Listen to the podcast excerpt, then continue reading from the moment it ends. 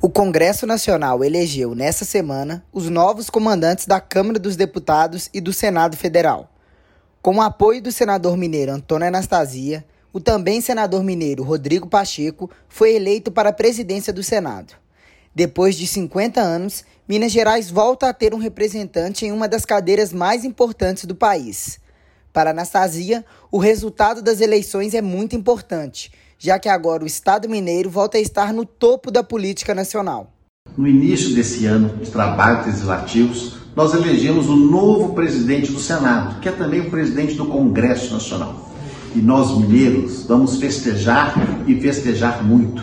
Depois de 50 anos que o mineiro Magalhães Pinto, na década de 70 do século passado, foi presidente do Senado, nós hoje elegemos o senador Rodrigo Pacheco nosso companheiro da bancada de Minas Gerais, como novo presidente do Senado da República.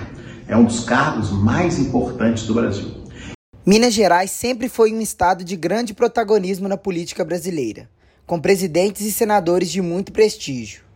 O estado foi o berço de oito presidentes do país.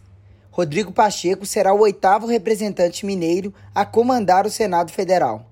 Anastasia comemorou a eleição do amigo e companheiro de bancada, além de garantir o apoio na continuidade do trabalho por Minas Gerais e pelo Brasil.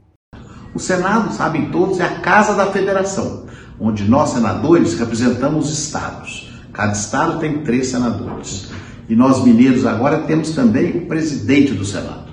Eu quero aqui cumprimentar ao meu amigo, senador Rodrigo Pacheco, meu companheiro de campanha, meu companheiro de bancada, companheiro de advocacia, um jurista, mas, sobretudo, o líder político que agora, ainda muito jovem, com 44 anos, assume uma das posições mais importantes do Brasil.